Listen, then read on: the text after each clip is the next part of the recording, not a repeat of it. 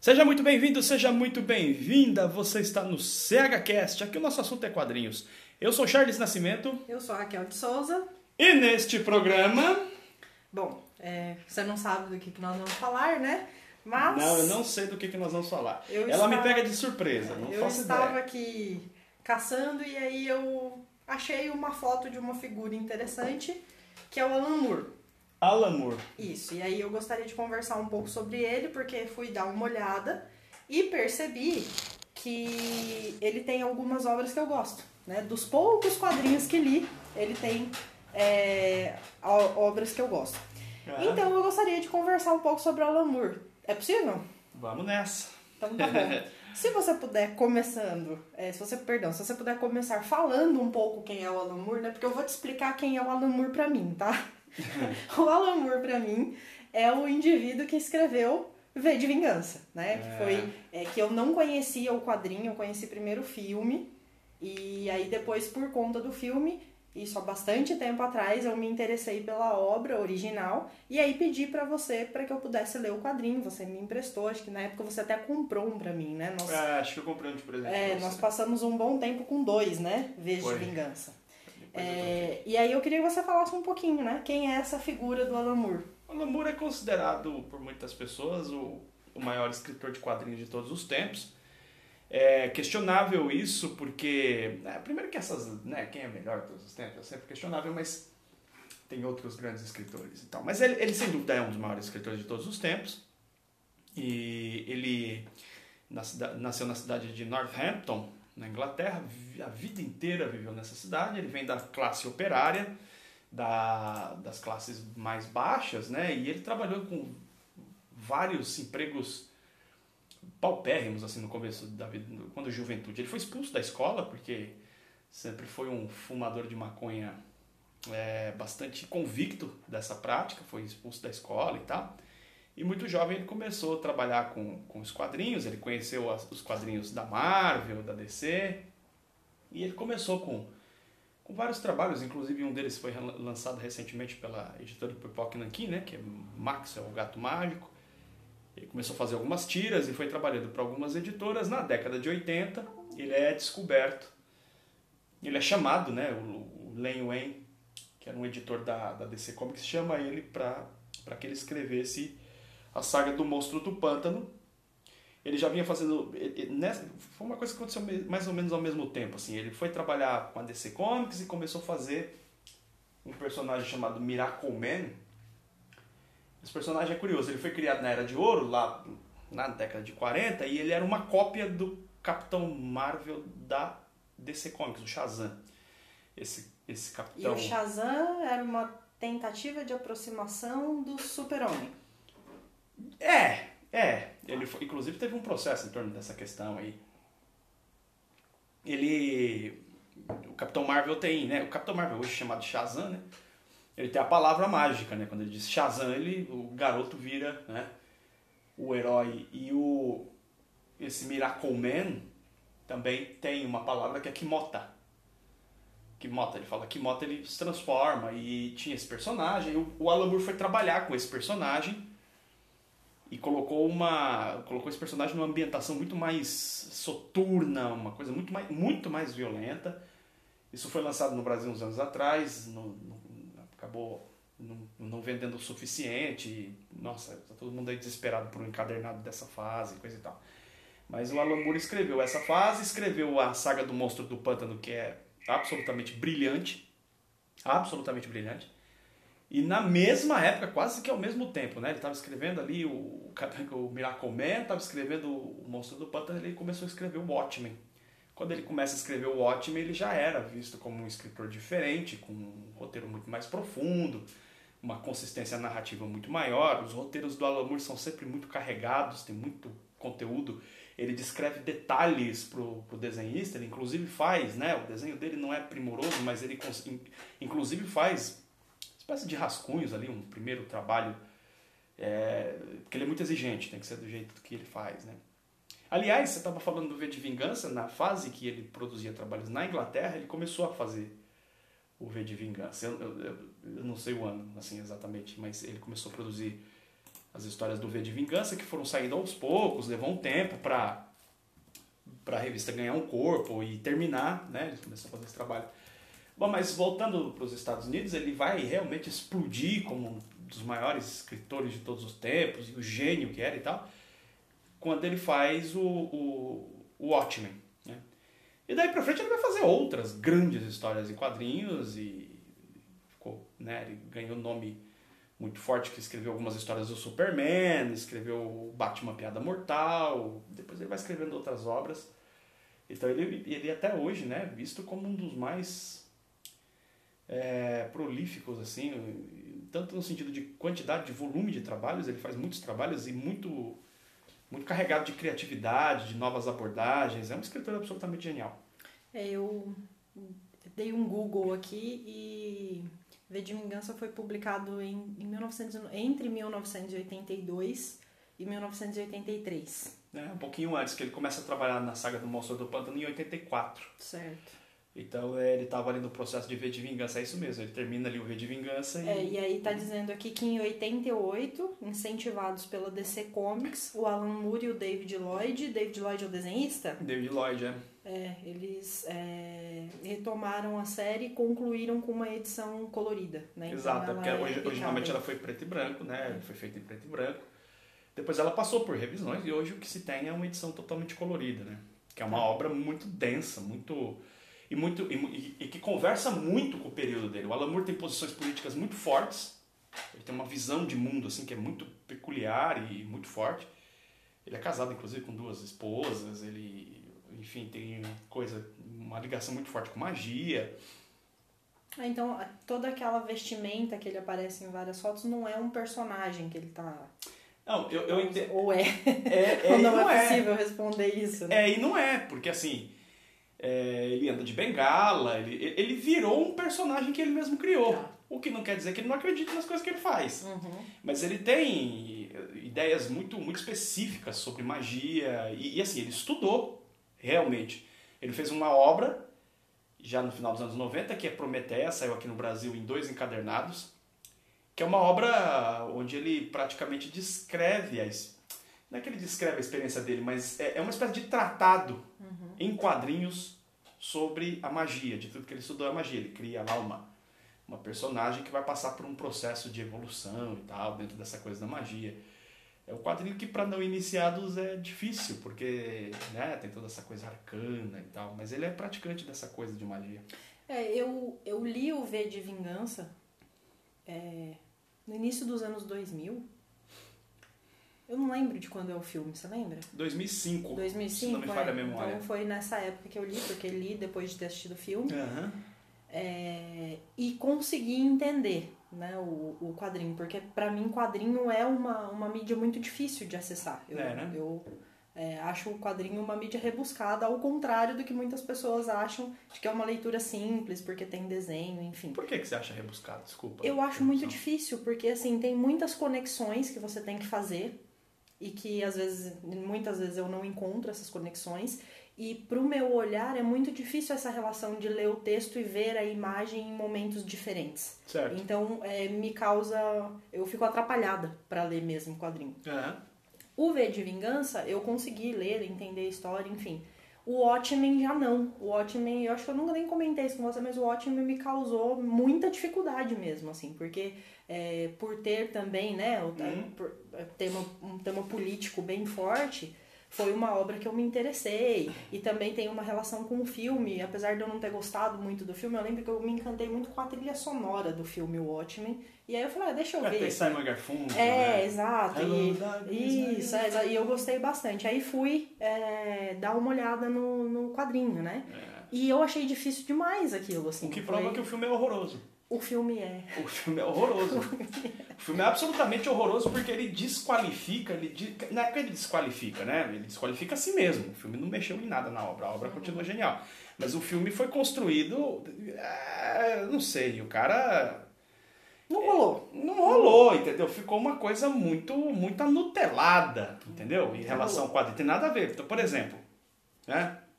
Tem lá a figura do coruja que aparece no filme. No, no, no, no quadrinho, o Daniel, acho que é Dayberg o nome dele, ele tem uma. ele tá numa crise de meia-idade.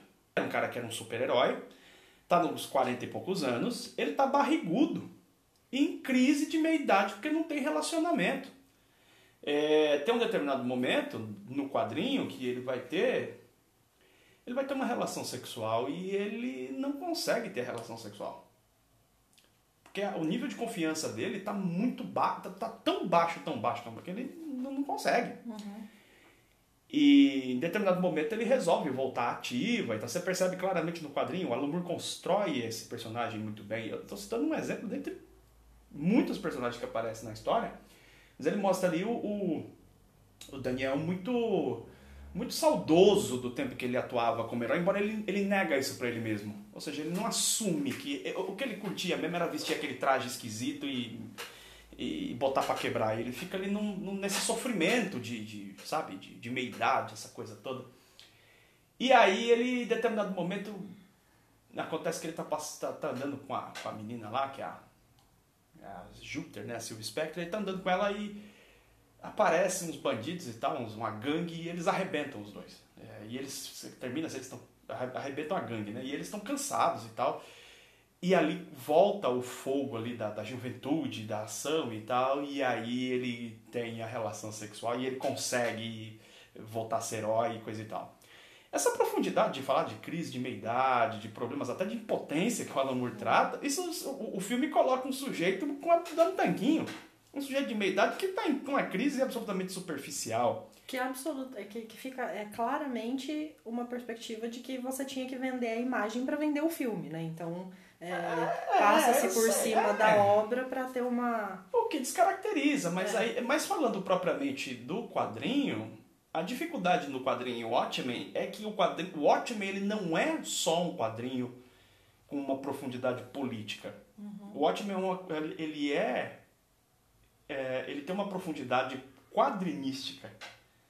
Porque toda a, a, a, trama de Watchmen ela mistura a ficção dos quadrinhos com uma. Eu não sei se eu posso chamar assim, uma ficção realista. O que, que eu quero dizer com ficção realista? Os eventos que se passam no final da Segunda Guerra Mundial e a Guerra Fria acontecem no universo de Watchmen. Mas eles têm resultados diferentes. Por exemplo, o, o Nixon nunca passa pelo processo lá de Watergate. Então, por conta da presença dos heróis e do super-herói, que é o Dr. Manhattan, o fim da guerra do Vietnã é outro, coisas são alteradas nesse universo. A geopolítica muda, uhum. a estrutura social muda, a estrutura tecnológica muda. O mundo de Watchmen ele muda por causa da presença do, desse super-herói. É, no caso do Dr. Manhattan, que é o ser super poderoso e tal, que é o cara de azul, sim, que é a marca sim, na testa. O cara, o cara azul. É.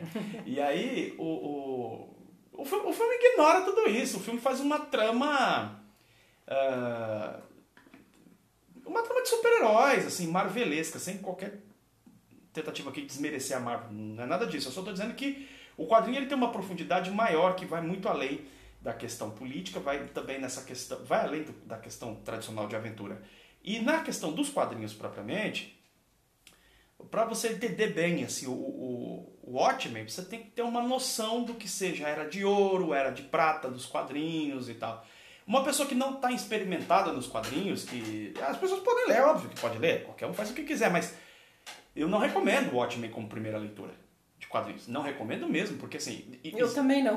É, né? é difícil. é difícil. É difícil. O Alan Moore, tentar de novo. É, o Alan Moore ele, ele, ele, é muito exigente com os leitores, ele coloca muito texto, tem os textos finais, e aquilo não é. Você fala assim. Uh, inclusive alguém comentou no, no, no, no meu Instagram, e, falando sobre outra obra do Alan Moore que é a Liga Extraordinária, e ele fala isso, né? Alguém comentou, não me lembro o nome, mas diz assim: mas não se enganem, isso não é extra, faz parte do quadrinho. E o Watchmen é isso também, ele tem uma série de textos que parece que é um apêndice da qual você pode pular e adiante, mas não. Na verdade, você tem que ler aquilo e ele está fazendo referências. Eu, eu, não sei se eu estou enganada, mas no V de Vingança tem uma parte que a personagem está ouvindo uma música e tem. É a partitura da hum, música hum. no rodapé e, e aquilo se for tocado de fato é uma Ex música, existe, não é isso? Existe, existe, existe a música, eu não sei se dá para encontrar isso no YouTube, mas teve uma edição que inclusive saiu com, com CDzinho, uma coisa assim. É, o Alan Moore compõe a música. Ele é muito, ele é muito Ele é muito atencioso com esses detalhes, né, da construção de cenários. Nada está no, no, no quadrinho por acaso. Nada né? está, menos nada, absol- com Alan Moore, nada é por acaso. Ele coloca muitas vezes simbolismos no trabalho, ele coloca é, textos adicionais. Por exemplo, saiu aqui no Brasil no ano passado uma obra em três partes do Alan Moore que é Providence, que é baseado na obra do Lovecraft, que é um quadrinho de terror. E saiu em três edições pela editora Panini.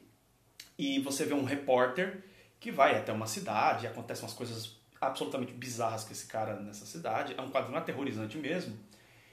E é muito louco porque o Alan Moore adentra a mente do, do personagem. Como é que ele, que recurso que ele usa para você entender o que, que ele está pensando?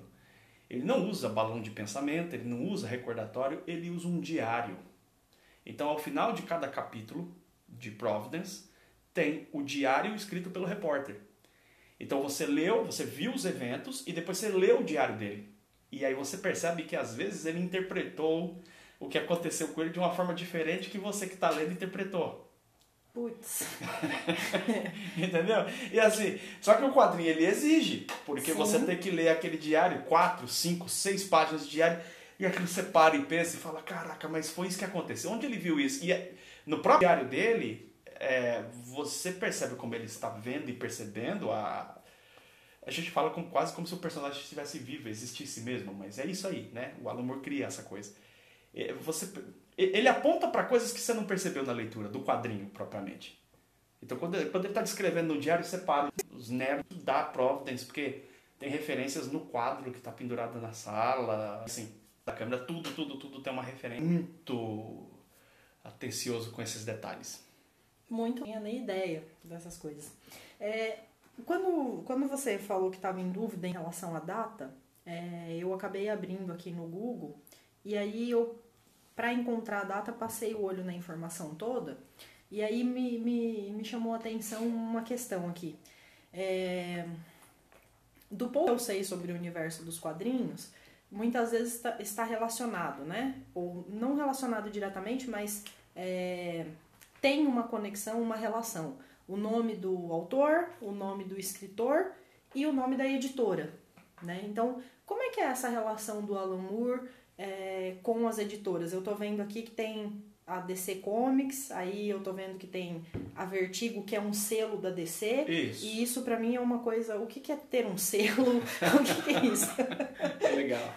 É, eu, eu te agradeço por essa pergunta, porque é uma oportunidade de a gente até falar com a galera que ouve a gente, né? Tem as pessoas dizem, o que, que é isso? O que, que é selo? O que, que é editora e tal? Bom, a editora é quem produz os quadrinhos, né? Quem faz os quadrinhos. Então tem a DC, tem a Marvel, tem a Image, tem tantas outras. E um selo seria uma repartição dentro dessa editora para produzir um determinado quadrinho de uma determinada característica. No caso, a Vertigo, o qual o Alan Moore, de certa forma, ajudou a fundar quando, com a saga do Monstro do Pântano, qual que é a proposta da Vertigo? Vertigo foi um selo criado pela Karen Berger, uma editora da DC Comics, no final dos anos 80, com uma proposta de quadrinhos que fossem com temática adulta. Tá, mas espera. A DC tem uma editora dentro dela. É um selo. O selo é uma repartição dentro Não, da, mas da editora. você comentou da Karenberg, que A era Karen- uma editora. Ele é uma editora. Mas isso. é uma editora dentro da editora. É, mas não editora instituição, é uma editora pessoa. Ah, é uma pessoa, desculpa. Isso, olha é só, uma é mulher, uma, é uma pessoa. é uma ah, pessoa. tá. É uma pessoa que. Porque ah, os vários títulos, né? Os vários títulos, por exemplo, você tem lá o título do Batman. É, a, DC funciona assim, depende da, da editora, mas a DC funcionava muito assim. É, você tem os, os núcleos, né? Então tem lá o pessoal que cuida do Batman, então tem um editor Tá. que cuida daquele universo. Tem o editor que cuida lá do- dos outros personagens tal. Então tem esses vários editores Ok. certo? Eu acho que eu criei essa confusão, porque eu falo editora é a mesma palavra, né? Assim. Para mulher que trabalha com edição, né? Que trabalha com. Sim, sim. É, Tem a editora-chefe, no caso, né? Que cuida daqueles títulos, daquele núcleo de títulos. A Karen Berger, ela, ela assumiu como editora do título do Monstro do Pântano. E como o quadrinho tem uma pegada de muito mais terror, tem uma pegada muito mais profunda, de bruxaria, inclusive, tem umas coisas mais densas, mais pesadas, a partir daí, a editora Karen Berger criou o selo Vertigo, que ah, acabou ano passado, eu acho. Acabou ano passado a Vertigo, mas a Vertigo foi responsável por uma verdadeira revolução no final dos anos 80 e início dos anos 90, quando acontece a invasão britânica. E aqui vale a pena explicar o que é a invasão britânica, porque o Alan Moore fez parte dela. A invasão britânica foi quando a, a DC Comics começou a trazer escritores, escritores e desenhistas também, mas principalmente escritores do Reino Unido para os Estados Unidos. Então veio uma leva, tem uma leva de escritores que vem nessa fase. Alan Moore, Neil Gaiman, Grant Morrison, trazendo no sentido assim, né, de começou a produzir material para DC Comics. E foi daí que saiu várias e várias e várias histórias absolutamente geniais, como a saga do Monstro do Pântano do Alan Moore, que é, é pré-vertigo, mas enfim, é, é, acaba dando origem a vertigo. A fase do Homem Animal do Grant Morrison, Grant Morrison que é escocês. Uh, tem a fase do tem Sandman do Neil Gaiman, né? o Shade, um homem imutável do Peter Milligan, Garth Ennis, depois, enfim, vários escritores que vêm nessa fase. O Alan Moore faz parte desse movimento da chamada onda britânica, ou invasão britânica, né? que o pessoal faz comparação com o rock. Os britânicos chegam no, no, nos Estados Unidos com seus trabalhos e provocam uma verdadeira revolução. E a DC teve alguns anos de histórias excelentes, no final dos anos 80 e início dos 90.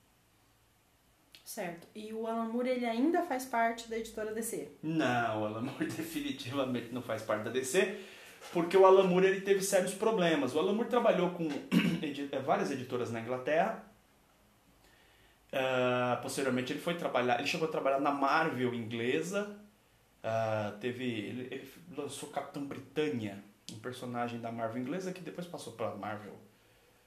Capitão Britânia, ele chegou a escrever um trabalho disso, foi lançado aqui no Brasil pela Panini e uns anos atrás foi lançado pela Panini e também pela Salvat. A coleção da Salvat, capa preta, tem essa história do Alan Moore. Aí ele, ele é contatado para trabalhar para DC Comics com o título é, do Monstro do Pântano. Ele vai terminar o V de Vingança e ele faz o Watchmen. E nesse processo todo teve lá um conflito contratual com a DC, que a DC é, eu não me lembro exatamente da história, mas é mais ou menos assim. A DC diz que na partir da segunda edição ele receberia os royalties de Watchmen e ela, ela só fez uma republicação, ela nunca fez essa segunda edição. É mais ou menos essa história. O Alan Moore nunca, nunca... Ele nunca recebeu por ter escrito Watchmen? É, parece que não recebeu o dinheiro que era devido. Ele, Caramba! Eu não sei os detalhes, detalhezinhos dessa história, eu realmente não me recordo. Já li isso, tem um livro da biografia do Alan Moore, que saiu pela editora Mitos, mas é, é, vai por aí. Ele não recebeu os direitos devidos certo. Pelo, pelo título e pelo tal. Pelo tamanho da obra e certamente a vendagem que teve não, não, um prejuízo é, significativo. É. Aliás, essa relação de autores e editoras é, tem muitas histórias conflituosas. Né? Muitas né? histórias conflituosas e tem histórias desde o início da, da, da desde o início do quadrinho, né, assim, norte-americano, tem muitas histórias tristes, vários grandes escritores de quadrinhos morreram lá jogar míngua, não, não, receberam os royalties, os direitos pelas obras que publicaram e tal, e, e já existia uma campanha desde os anos 70, desde sempre, mas nos, a partir dos anos 70 para frente as campanhas foram ficando cada vez mais fortes para os, os desenhistas e autores terem seus direitos garantidos, né? Direitos trabalhistas e enfim, ter direito de domínio sobre as suas obras e enfim, isso, isso de vez em quando, até hoje isso dá problema editoras que é, pegam, desenho, é, pegam um personagem de um determinado autor, usa sem é, autorização, é, esse é um problema. E o Alan Moore ele, ele começou a confrontar. Uhum. Ele trabalhou para a DC, depois ele teve uma segunda experiência ainda com a DC, porque no começo dos anos 90 foi criada uma editora que se propunha ser uma editora rebelde, diferente, que era a Image. Certo. A proposta da Image era exatamente dar liberdade para os artistas e não tomar dos artistas os seus personagens. A ideia era que eles recebessem de uma forma justa okay. pelos seus autores, né? pagava mais que as outras editoras, Marvel DC. E a Image foi formada por vários ah, artistas que eram bem jovens na época e que eles estavam saindo da Marvel. Então eles montaram e a ideia da Image era o seguinte: a Image na verdade era um conglomerado de pequenas editoras. Cada editor tinha controle total do seu trabalho. Então tinha ah, várias delas, né? Então tinha lá, por exemplo, a Wildstorm, que era de um desenhista muito importante. Esse desenhista chegou a fazer. Uh, fez um dos quadrinhos mais vendidos de todos os tempos, que é X-Men número 1, que vendeu milhões, literalmente milhões de cópias. O Jim Lee. O Jim Lee criou a Wildstorm e chamou o Alan Moore para trabalhar para ele.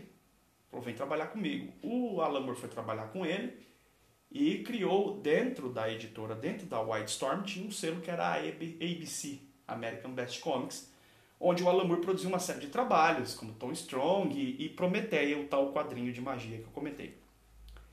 Só que em determinado momento, o Jim Lee viu uma possibilidade de ganhar um dinheiro e melhorar uma condição que tinha lá e tal. O que, que aconteceu? Ele vendeu o Wildstorm para DC. E ele vendeu isso com uma ele estava de olho numa outra sacada porque ele virou, ele virou um dos gigantes da DC. Hoje o Jim Lee ele tá no alto escalão da DC na empresa, né? O Alan Moore ficou cismado, né? Falou, pô, você vendeu? Não, o Jim Lee falou pra ele, não, não, não, continua fazendo seu trabalho aí, não vai interferir, com você, ninguém né? vai mexer. É lógico que mexeram. Mas o Alan Moore já não tinha muita paciência mesmo, bastou umas pequenas interferências, ele já chutou o pau da barraca e foi embora. E, e hoje ele faz questão de, em vários pronunciamentos dele, é, desprezar mesmo. Né? A palavra é essa. Ele, ele tem desprezo por Marvel, DC e coisa e tal. E ele tá ligado a qual editora no momento ou não está ligado a nenhuma? Eu não sei te dizer exatamente qual editora ele está ligado nesse momento, mas ele faz trabalhos para editoras pequenas. Ele, tá. ele se conecta. Editoras menores, né? Os Estados Unidos tem outras editoras, tem a Dynamite. Eu, eu não sei exatamente qual editora ele está ligado nesse momento. Mas o Alan Moore ele conseguiu um status é, como quadrinista que assim. Ele é uma marca por si só. Ele né? é uma marca por si só. Tá. Ele é um dos poucos quadrinistas atingiram isso, né? Ele é, assim. Se ele falar que vai lançar um, um, quadrinho em PDF pela internet e cobrar por isso, as pessoas vão comprar. Sim. Porque ele virou uma marca por si só, um dos maiores escritores de todos os tempos. Legal. Voltando um pouquinho na. Voltando um pouquinho no V de Vingança, é antes de vir conversar, né, de, de vir gravar o programa, eu dei uma lida umas coisas tal, pra conseguir pelo menos me direcionar nas perguntas. E aí, é, eu não sei se essa informação é verdadeira, eu vi um, ele não reconhece o, a, o filme, né, e aí eu não sei se o Watchmen entra nessa também, mas eu imagino que sim, é, que ele não reconhece o, o filme V de Vingança. Uhum. É, você pode falar um pouco dessa do que da descaracterização, né, que é. aconteceu entre o quadrinho e o filme? O que, é. que aconteceu ali que É porque o filme é uma porcaria. E ó, quando eu tô falando porcaria, eu não tô dizendo que o filme não é legal. É, você tá fazendo eu um compara... É, eu gosto pra caramba do filme. O filme é legal como aventura, mesmo ótimo. Se você descolar Sim. da obra e assistir como aventura, você se diverte. É um filme, né? Você comer uma pipoca é legal. Mas do ponto de vista da qualidade da obra de V de Vingança, por exemplo, a V de Vingança, o quadrinho, é muito mais denso que o filme. Assim como o Watchmen também, mesma coisa. É, eu, eu, eu lembro que assim, tinha umas coisas mais pesadas, né, no, no quadrinho. Bem é, mais. O, o, apesar da cena ter sido reproduzida, a cena que a personagem da Natalie Portman, a Eve, né, está conversando com o padre, né, e que acontece toda aquela situação, né, dela ser assediada. É, de abuso, né? de abuso mesmo. No quadrinho você fica com uma sensação muito mais pesada e apesar do filme ter o movimento, ter, eu lembro que quando eu li eu fiquei muito mais mexida com, É uma com a temática situação do que É. o filme pôde passar. É uma temática muito recorrente para o Alan Moore. O Alan Moore tem muitas histórias. Isso acontece em Watchmen, acontece em V de Vingança. Ele, ele trata muito sobre a questão do abuso contra as mulheres. Não é incomum nas histórias do Alan Moore você encontrar cena de estupro. Mas ele, ele sempre faz isso com uma, com uma, sabe, com uma maestria que não é uma coisa vazia, não é uma coisa gratuita. É uma coisa que tem uma mensagem, tem uma profundidade, você percebe pelo contexto. Em V de Vingança, tem alguns detalhes, parece detalhe, mas faz toda a diferença. No filme, a Natalie Portman é uma mulher de mais de 20 anos, Uhum, né? sim, E no quadrinho, aí vem uma menina de 16 anos. pois é. E aí as coisas ficam mais pesadas quando você pensa faz que você tá lidando diferença. com uma jovem de 16 anos, né? Sim. Faz toda a diferença. No quadrinho, para citar alguns pequenos detalhes, no quadrinho, ah, o final, eu não quero dar um spoiler, mas assim, o final o V morre, peronou. Morre, mas não morre. Né? Quem leu a obra sabe o que eu estou falando, quem não leu, vai lá ler. Morre, mas não morre. O que mostra que a ação anarquista do V, ela continuará viva. Uhum. É, não- não- nada acabou, nada terminou. Foi só uma fase, a- o jogo continua. Uhum. O, o, o filme, ele dá um, um- ele aponta para uma direção política completamente diferente. Tinha um estado, um estado de um estado Totalitário, sim. fascista Sim, implantado. sim, é. o V vai lá e, e acaba com a parada toda, com atos de terrorismo. E aí fica claro que vai. eh, O filme assim, ele sugere que dali pra frente vai ser uma democracia. Sim, sim, é a- aquela cena final das pessoas, né? Bem emocionante, É, mas a- ele dá a sugestão de uma democratização, né? É, a uma- Ivy fala, olha. É como se o filme negasse, né? O, o- É como se o filme negasse. nega toda a ação é, que tem violência, que, né? então, Ele nega tudo isso e, É que na minha. suaviza, né? O final. Exato, ele suaviza, porque na verdade o que o Alan Moore está defendendo ali, não é que ele está defendendo, mas o que ele constrói no personagem V é que os atos de terrorismo continuarão acontecendo. É isso que ele está defendendo. Porque vamos pensar uma coisa: o V de vingança é a representação de um terrorista, que é o Guy Fawkes. Sim. O Guy Fawkes foi o cara que tentou destruir o parlamento. Sim. Politi- politicamente falando, eu tenho sérias discordâncias com o Alan Moore. Porque você, é, no, no V de Vingança especificamente, você vai falar de um cara que é um terrorista e que a ação política dele é ir lá explodir o parlamento, não me parece uma atitude muito correta do ponto de vista político. Eu adoro quadrinho, mas politicamente falando, eu tenho discordâncias, embora eu consiga fazer essa distinção. Eu sei das- dos meus posicionamentos pessoais, mas consigo ler a obra e aproveitar ela na boa. O Alan Moore no quadrinho constrói a ideia de que esses, ele dá a entender que se o V continua existindo, então os atos terroristas contra aquilo que ele discorda, contra o o fascismo, o imperialismo, o que quer que seja, ele, ele, vai, ele vai explodir bomba se precisar. Sem o menor problema. O filme não faz isso. O filme dá uma suavizada, aquela cena final, todo mundo tira da máscara, as pessoas que morreram e tal, que é muito bonito, é muito emocionante, mas descaracteriza. O Alan Moore, por conta de. é, é, Ele, por conta de toda essa figura que ele é, né? Essa figura que ele é e toda a situação, as circunstâncias da vida dele, ele, claro, tem a- as razões dele de ser um sujeito tanto quanto birrento. Então ele não aceita colocar o nome dele nos filmes, né? Até porque, de fato, eu tenho que concordar com ele nesse ponto, os caras descaracterizam a obra. Né? Os caras des- desmantelam a obra que ele tinha construído originalmente. E aí ele não coloca o nome dele, não. Ok. Eu já disse que Alan Moore não é para iniciantes, né? Ah, mas por onde começar a ler Alan Moore? Não, o Alan Moore ele, ele tem trabalhos mais palatáveis para pessoas iniciantes. O que eu acho, por exemplo, é, talvez V de Vingança é, é pesado, mas se tendo o entendimento ali do que, que seja essa coisa do face, bom, é, dá, dá pra ler. O Watchmen é um quadrinho pesado. Tem um quadrinho do Alan Moore que eu adoro, que há quem discuta, inclusive, que é melhor que o Watchmen. Eu não acho que é melhor que o Watchmen, que é do Inferno. Do Inferno é do. do assassino, do serial killer? Isso, do... Jack Stripador. Jack. Hum, É onde o Alan Moore escreve a tese dele. é aquele que é um. Não, é um tijolo, Um foi tijolo, lançado né? aqui no Brasil pela editora Veneta. A editora Veneta lançou aqui no Brasil. Ah, uma edição muito legal e, e- mais uma. O, o Alan Moore, nesse trabalho, ele exige realmente muito.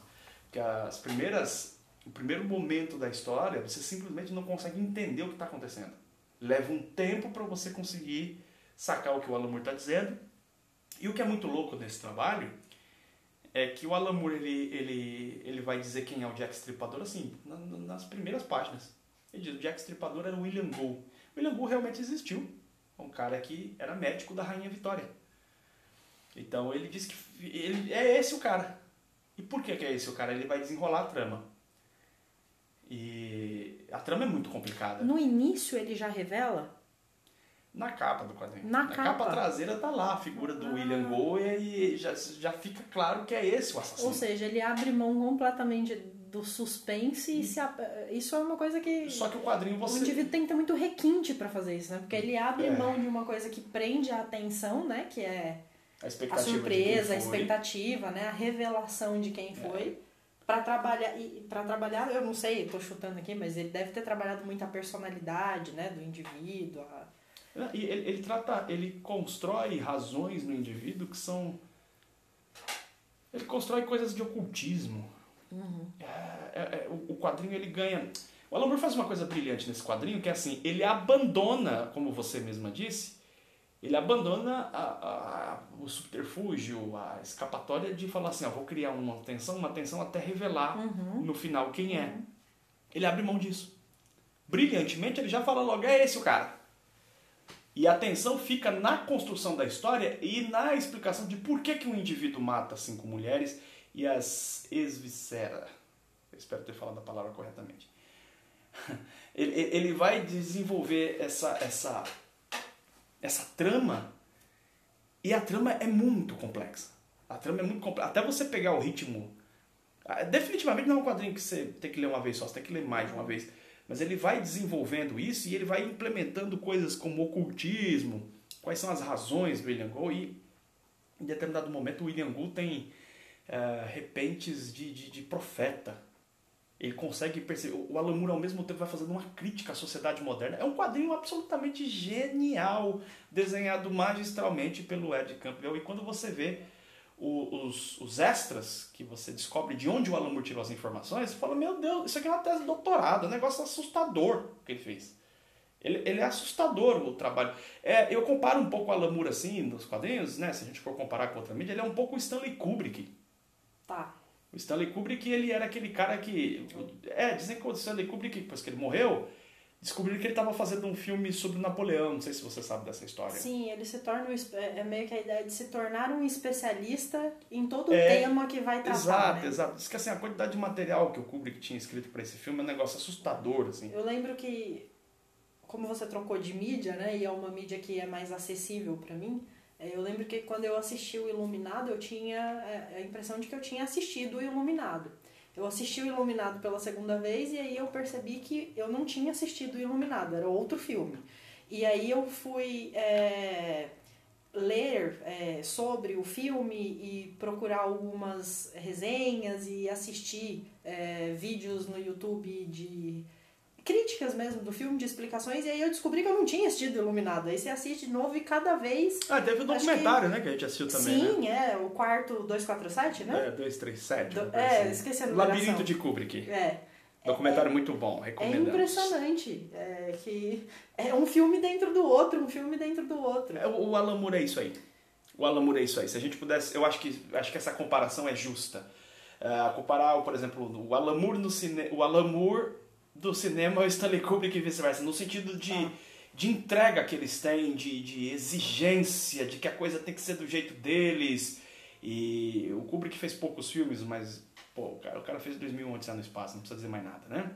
Então, assim, o nível de profundidade que ele o filme, o nível de tensão de, de olhos bem fechados, aquela trama Sim. que vai te ah, Falta ar, vai né? faltando ar. Daí, tá aí, né? Você sabe que o Johnny Depp chegou a estrelar o filme do Inferno, que é uma coisa absolutamente. De... assim, mas mas é uma coisa decepcionante. Bom, chegamos a uma conclusão nesse podcast, né? Não deu certo. Não, não, não. Passar não, Moore não, pro não, cinema. Não, não, Alan Moore Não não, rolou. rola. E talvez, é, isso tá me, me acontecendo agora, eu nunca tinha pensado nisso, mas talvez o cara que pudesse fazer um filme do Alan Moore fosse o Stanley Kubrick, Kubrick. é. Se o Kubrick. Mas, mas, mas, Mas bom, aí certamente mas daria um quebra-pau, né? Porque o Kubrick É, ia refazer é. a obra também. O Kubrick fez Que, aliás, o Kubrick gosta de refazer as obras, né? O- Então, O Kubrick pegou é. o filme do, do Stephen King É, lá e e fez transformou aqui. em outra É, é, coisa. Deixa pra lá. Deixa o Kubrick pra lá. Vamos falar de Alan. Moore. Mas o, o, o- quadrinho, a gente estava falando tudo isso para dizer o seguinte, né? Que ah, as obras do Alan Moore são densas, mas o Alan Moore tem sim trabalhos mais acessíveis. Tem trabalho. Embora mesmo os trabalhos dele mais acessíveis tenham alguma coisa ali é, um pouquinho mais profunda do que a média. Então, para citar alguns, é, tem um encadernado que saiu pela editora Panini, que é O que aconteceu ao Homem de Aço, onde o Alan Moore escreve três histórias com desenhistas diferentes. Ele escreve três histórias do Superman. Uma história. As, as três são absolutamente emocionantes. Eu não lembro como está encadernada a ordem, mas se eu não me engano, a terceira história é uma com o monstro do pântano que ele escrevia na época, onde o Superman está doente. É muito louco, ele está doente e o monstro do pântano salva o Superman. É muito legal. Tem uma segunda história que é a, uma história para o homem que tem tudo. Que o Alan Moore levanta um questionamento que é muito interessante. Você tem o Superman, é o homem mais poderoso do planeta, que tem toda a força, pode tudo, o que, você dá de presente para ele no aniversário? O Alan Moore construiu essa história, virou animação, é uma história, uma das mais, histórias mais clássicas do Superman, é, que tem uma participação do o Batman, o Robin e a Mulher Maravilha. Vão pra Fortaleza da Solidão dar um presente pro Superman. É muito legal. E tem uma outra história que seria a última aventura do Superman. A última história do Superman e tal. Que é bem, bem legal também. Ele escreveu algumas histórias do Lanterna Verde. é, e muito conhecido, muito famoso. às vezes A Escreve Piada Mortal foi o que eu li, né? Piada Mortal você leu. Eu li a Piada Mortal. É. É, legal. Que é a história que ele, ele constrói uma tese em cima da Sim, figura do sim. Coringa. Se um dia só seria. É um dia ruim, né, né? Um pra- dia péssimo seria suficiente para enlouquecer uma pessoa. Eu não acho a Piada Mortal o melhor trabalho do Alan Moore. Não é mesmo, não é nem o trabalho mais profundo dele e tal. O próprio Moore não gosta tanto da, da Piada Mortal. Mas é impressionante, porque eu li, reli a Piada Mortal, sei lá, pela milionésima vez recentemente. E é, é- cara, é muito impressionante. É a condução da narrativa, o jeito que ele constrói. O Batman, no momento que. Ele, ele, ele tira da figura do Batman aquele personagem é, talvez unidimensional, que assim, acontece o crime, vai lá resolve o crime, acontece o crime. Não, o Batman tá, tá cansado, sabe, das tretas com o Coringa, e ele vai no Asilo Arkham pra conversar com o Coringa pra dizer pra ele, cara, vamos parar com isso, a gente vai se matar. Né? Ele vai se matar, mostrando que o Batman não é louco, como algumas pessoas dizem. Ah, o Batman é louco. O Alan Moore prova que não é louco. Ele, ele tá numa jornada, ele tá numa. ah, enfim, né, numa cruzada de combate ao crime. E aí ele vai lá conversar com o Coringa, só que o Coringa escapou do asilo Arkham. E o Coringa tenta botar o plano dele em ação, que é mostrar que um dia ruim é o suficiente para enlouquecer uma pessoa. E o Alan Moore faz uma condução narrativa muito bacana, porque ao mesmo tempo ele vai construindo o que seria a origem do Coringa. Sim, sim. E é o interessante porque depois do Alan Moore, outras pessoas tentaram recontar a origem do Coringa. Não, não, ninguém, os fãs realmente consideram essa, Adotaram essa como adotaram, é. Para mim, para mim pessoalmente, É verdade, você voltando agora, você estava falando, né, da questão da temática de abuso feminino. Uhum. E no, na Piada Mortal também tem, né, a filha do Gordon. É, que tem uma, um grande debate entre os É, leitores de sim. quadrinhos, né, se o Coringa teria estuprado ela ou Sim não. ou não. É. Mas de toda forma, é, é, ela sofreu um abuso, né? Que se não. é, Então, a- aí que tá o ponto que pra mim é, faz da obra diferente. É que, na verdade, é, pouco importa se ela... Pouco importa. Pouco importa para a narrativa sim, sim. se ela foi abusada ou não. É um- é- a ação é um abuso, né? Ah. É, é um abuso. é, Se Psicológico. se ela é- foi estuprada, Sim. propriamente ou não. Do ponto de vista narrativo, o fato de que o Gordon vê a sua filha baleada e com fotos nuas, Sim. enquanto ele próprio está nu e sendo Sim. tomando choque e tal, é, é- é uma Não, é- coisa... é, de uma, É uma violência, violência. é é de uma É, violência, de uma brutalidade. Então é, É. nesse sentido. Do ponto de vista. da- o que eu quero dizer, assim, deixa, deixa, eu, deixa eu falar isso de uma outra forma para não criar nenhum tipo de mal entendido. A sugestão Já do estupro ela torna-se, de certa forma, psicologicamente mais violenta do que o próprio estupro, porque ele gera um- um- uma co- ele gera Na cabeça pai, do Gordon, né? Na tá cabeça do falando, Gordon. Entendi. Na entendi. cabeça do Gordon, a sugestão, será que minha filha foi violentada? Será que não foi violentada? Aquilo na cabeça do Gordon é uma coisa. A dúvida talvez seja. Será que ela tá viva, né? Essa. Por quê? Por que, que é mais violento? Em que sentido que eu digo que é mais violento? Porque ela testa o limite moral do Gordon. E o quadrinho, o Alan Moore é brilhante nesse ponto, que quando o Batman chega, o Gordon fala pra ele: faz o serviço de acordo com a lei. Ele determina pro Batman, ele fala, ele não pode vencer. Não mate, tipo assim, não mate ele. O Alan Moore é o anti-Seven, Sete Pecados Capitais. Porque o, em Seven, no filme, Sim, sim. é. o policial Ele joga a toalha e Ele faz joga a o que toalha. ele acha que ele tinha que fazer, né? O Alan Moore, nesse quadrinho, ele, ele, ele coloca o espírito super-heróico no Gordon. O Gordon é sacrificado, vê a filha, cria esse abuso psicológico pro Gordon de ver a filha. É isso que o Coringa tá querendo fazer. Sim. A violência contra a Bárbara Gordon é a ponte, o veículo que o Coringa está usando para agredir o o Gordon. Gordon. Ele quer destruir psicologicamente o Gordon. E aí o Gordon vê aquilo sem saber se a filha foi violentada ou não, sangrando, nua, fica em desespero. E quando o Batman chega, ele fala pro Batman: não mata ele, não pela lei. Eu não lembro a frase exatamente que o Gordon, mas eu li recentemente, arrepia, que ele fala: vai, faz o serviço correto. Esse desgraçado não pode vencer. Aí o Batman vai lá e quebra o Coringa no pau. É, é muito legal. E aí tem essa, esse final que é muito que gera essa polêmica e tal, porque o, o quadrinho termina com o Batman rindo com o Coringa, né? Uhum. Coringa conta uma piada. Mas o que, para mim o Alan Moore coloca uma coisa muito interessante ali, porque o Batman não é louco. O Batman ele tem, ele cansa, ele quer estabelecer uma nova relação com o Coringa, mas o Coringa também não é 100% louco. Porque quando o Batman fala para ele, olha, a gente vai entrar num ciclo de destruição, no final das contas um vai matar o outro, o Alan Moore faz um quadro em que o Coringa vira o rosto para o lado, sério, e pensa. Esse quadro, para mim, é muito mais polêmico do que o quadro final de Piada Mortal. Porque ele mostra. O quadro final é aquela imagem da. E eles rindo e a polícia chegando. Tá, tá. Né?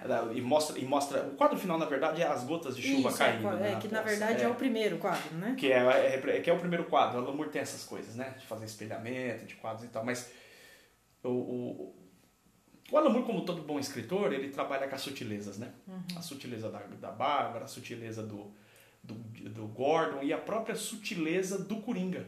De quando o Batman tá falando com ele, é, é, é engraçado porque é, talvez é um momento único nos quadrinhos em que um está conversando com o outro sem agressividade, sem sarcasmo. Não é a conversa que o, Christian Bale tem com o Heath Ledger no filme, sim. que é uma conversa onde os dois estão se agredindo sim. verbalmente, estão num jogo de gato e rato. dois cachorros raivosos. Né? É, não, não é isso. O Alan Moore constrói uma conversa onde eles têm por, uns, por, por um minuto ou dois uma conversa racional. Uhum. E o Coringa vira o rosto para baixo. Esse quadro em Piada Mortal para mim é o mais impressionante, porque o Coringa está pensando. O que prova para mim é que o Coringa escolheu não é que ele não. O quadrinho mostra isso, que ele teve uma situação terrível que aconteceu com ele. Ele é sim muito traumatizado, mas foi uma escolha agir como ele age. É por isso, também estou falando uma coisa polêmica, mas é por isso que eu acho que o filme do Joaquim Fênix é o Coringa do, do, do quadrinho. Tem muita gente que fala, não, não tem nada a ver com o quadrinho. Para mim, é o Coringa do quadrinho, porque o Joaquim Fênix, você vê que ele é um cara agredido pela sociedade, ele é um cara problemático, ele é um cara cheio de problemas mas tem uma decisão ali. Tem o poder da decisão. Ele decide se sobrepor à sociedade ao modo dele. Bom, para alguém que eu, eu descobri que eu li mais Alan Moore do que eu achei que eu tivesse lido. Veja. Você leu pelo menos três é, obras Olha dele. só, tá, não, é. eu, eu, diria que eu li duas e tentei ler uma, né? É. O Watchmen não posso chamar exatamente de uma leitura. É, leitura foi, dense, foi uma passada por, porque eu não, não...